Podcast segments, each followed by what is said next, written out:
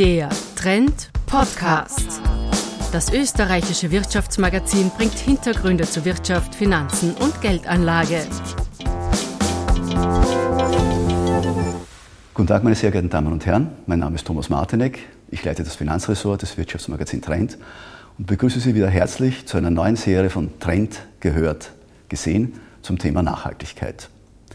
Zu dem Thema spreche ich heute mit einem Gast, äh, dessen Unternehmen bekanntlich allen etwas bringt. Georg Pölzl, Generaldirektor der Österreichischen Post AG. Grüß Gott, Herr Martinek. Vielen Dank für die Einladung. Herr Generaldirektor, bevor wir zu der von Ihnen geführten modernen Post kommen, würde ich gern einen Blick zurück äh, auf die Post machen. In eine Zeit, wenn ich richtig liege, ich glaube Ende der 80er Jahre, als Sie äh, auf der Montanuni äh, promoviert haben, dann äh, zu McKinsey gegangen sind, also Ende der 80er Jahre.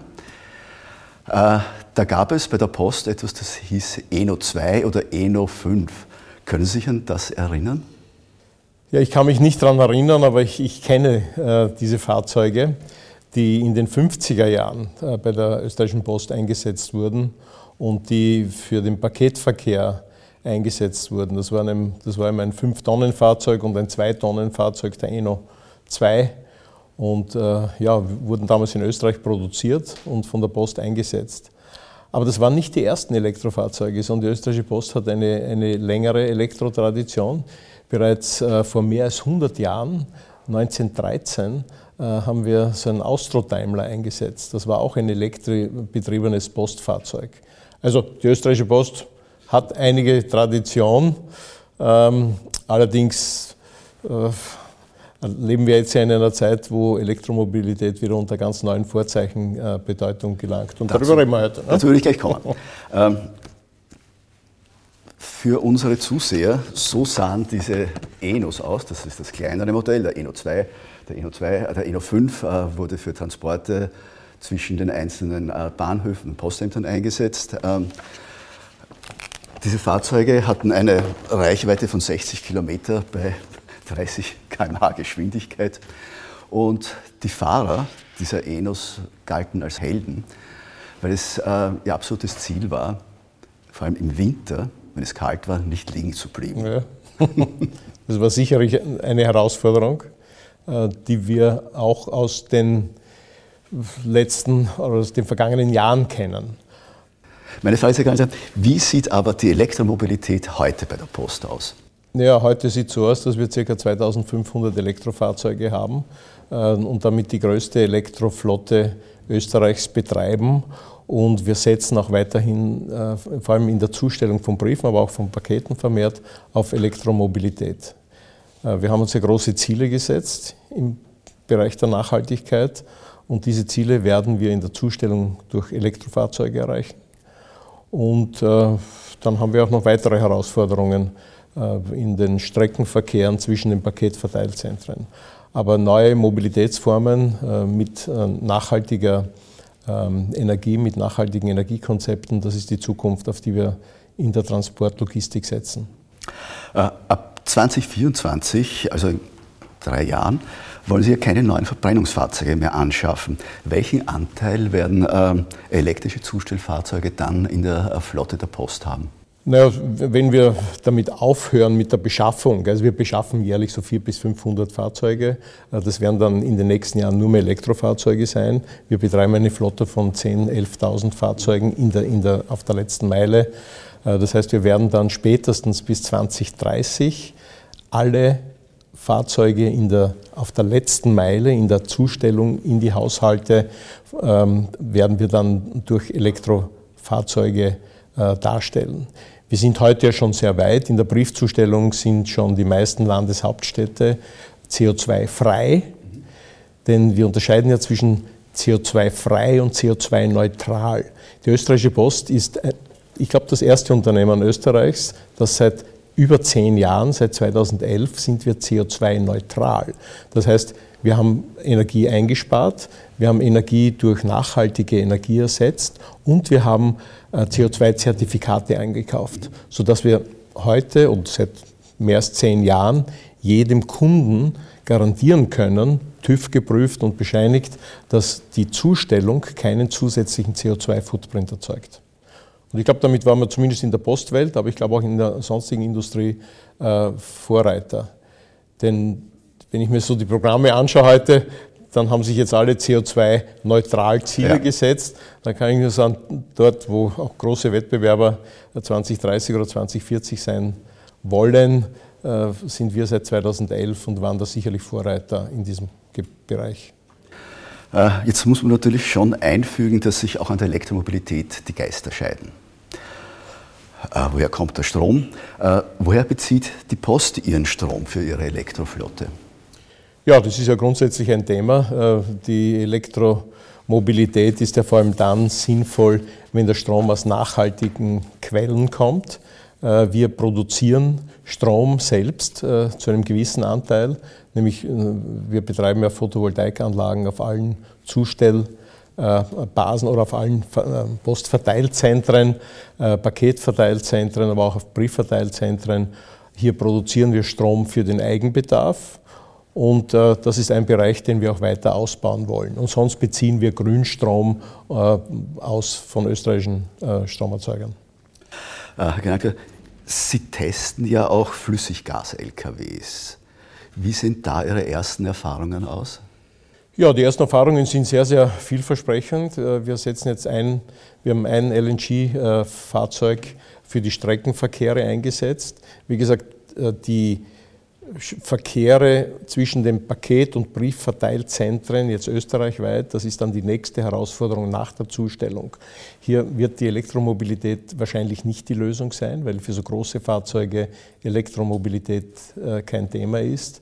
Und hier setzen wir äh, jetzt einmal auf äh, die Brückentechnologie LNG und später auf Wasserstoff. Wir hoffen, dass sich die Wasserstofftechnologie dann so weit weiterentwickelt, dass sie auch für Streckenverkehre eingesetzt werden kann. Äh, Herr Geisreiter, wir haben jetzt äh, über Elektromobilität äh, gesprochen. Nachhaltigkeit bezieht sich ja nicht nur auf äh, Mobilität. Ähm, bei der Post wird es natürlich zu einer Zunahme des Paketdienstes kommen. Das bedeutet mehr Lagergebäude, Logistik. Äh, auch das braucht Strom. Ähm, woher beziehen Sie den Strom für diesen äh, Teil Ihres Geschäftes?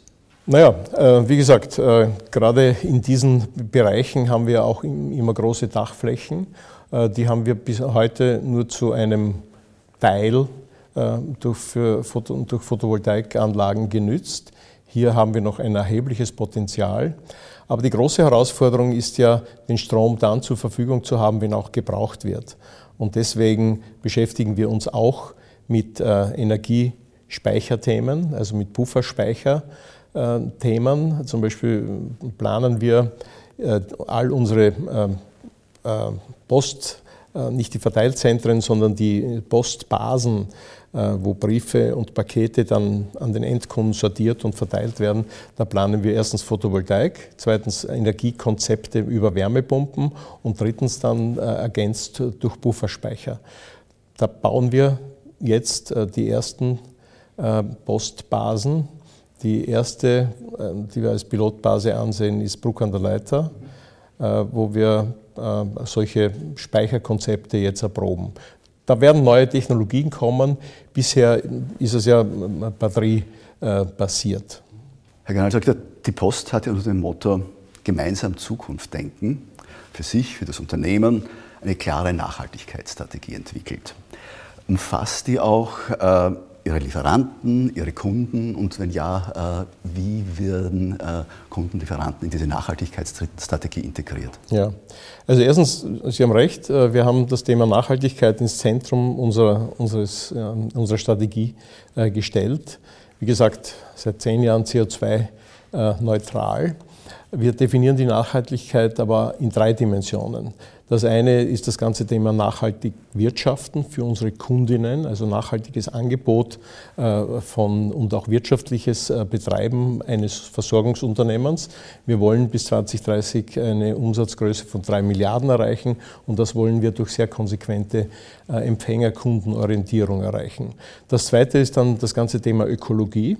Im Bereich der Ökologie haben wir uns auch Ziele gesetzt bis 2030 und auch darüber hinaus. Wir haben hier uns zum Beispiel zum Ziel gesetzt, unseren spezifischen CO2 Verbrauch um 70 Prozent zu reduzieren. Was heißt spezifisch? Das wird gemessen an der Postmenge, an der Briefmenge und Paketmenge.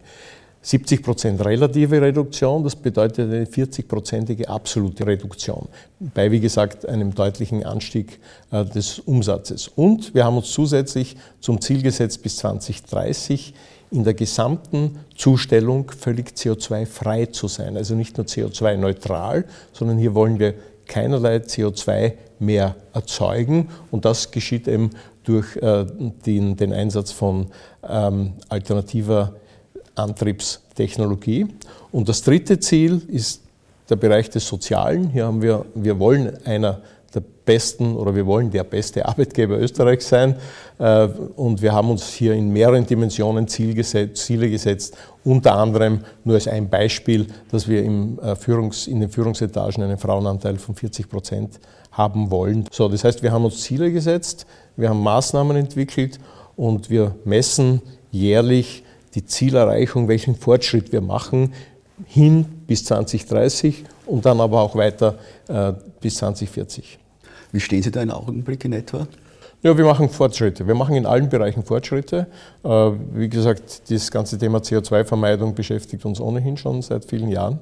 Und, ähm, aber auch im Bereich ähm, äh, als Arbeitgeber, da geht es um so Kennzahlen wie Fluktuation und, und, und wie viele Menschen wir beschäftigen. Und da machen wir in allen Bereichen gute Fortschritte.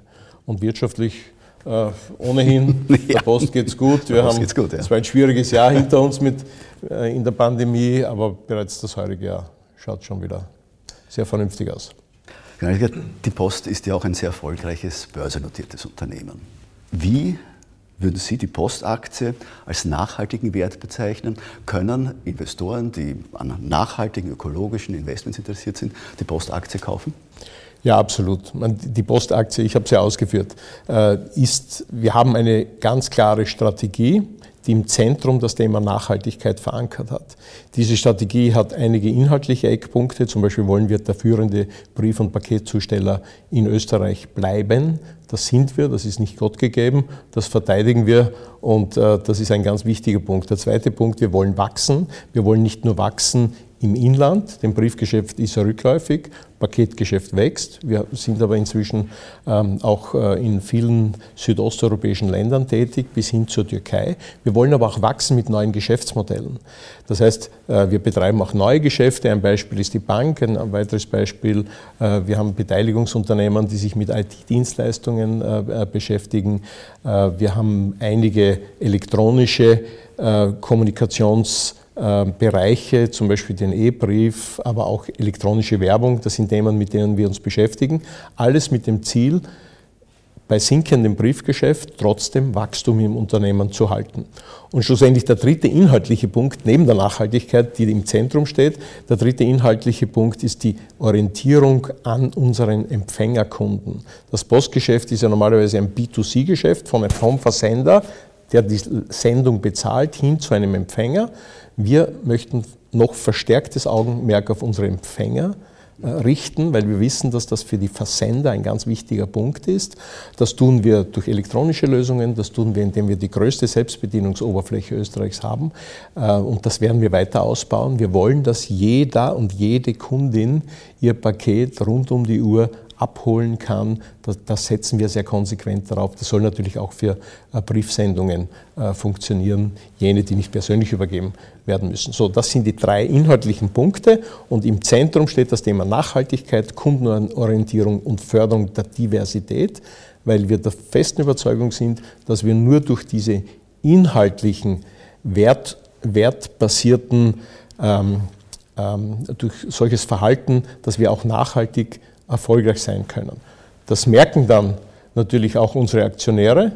Die Postaktie ist 2006 äh, an die Börse gegangen mit einem Ausgabekurs von 19. Jetzt liegen wir irgendwo in den hohen 30ern bis 40ern. Sie haben gesagt, wir waren über 40. Das, da gibt es natürlich immer gewisse äh, äh, Auf- und Abbewegungen. Aber wir sind ein sehr, also vom Kurs her haben wir eine sehr gute Entwicklung. Und von der Dividendenrendite, wir sind ein Unternehmen, das setzt auf relativ hohe Dividenden relativ zum Kurs und wir haben äh, da einen Total Shareholder ähm, Value erzeugt seit Börsengang, der eine gute äh, Verdreifachung des, des Wertes, also Kursanstieg plus äh, Dividendenzahlungen bedeutet. Vielen Dank, Herr Generaldirektor. Meine Damen und Herren, Sie sehen also, die Post ist äh, sowohl in ihrem Geschäftsmodell als auch am Finanzmarkt ein absolut nachhaltig erfolgreiches Unternehmen. Vielen Dank. Das soll so bleiben. Vielen Dank.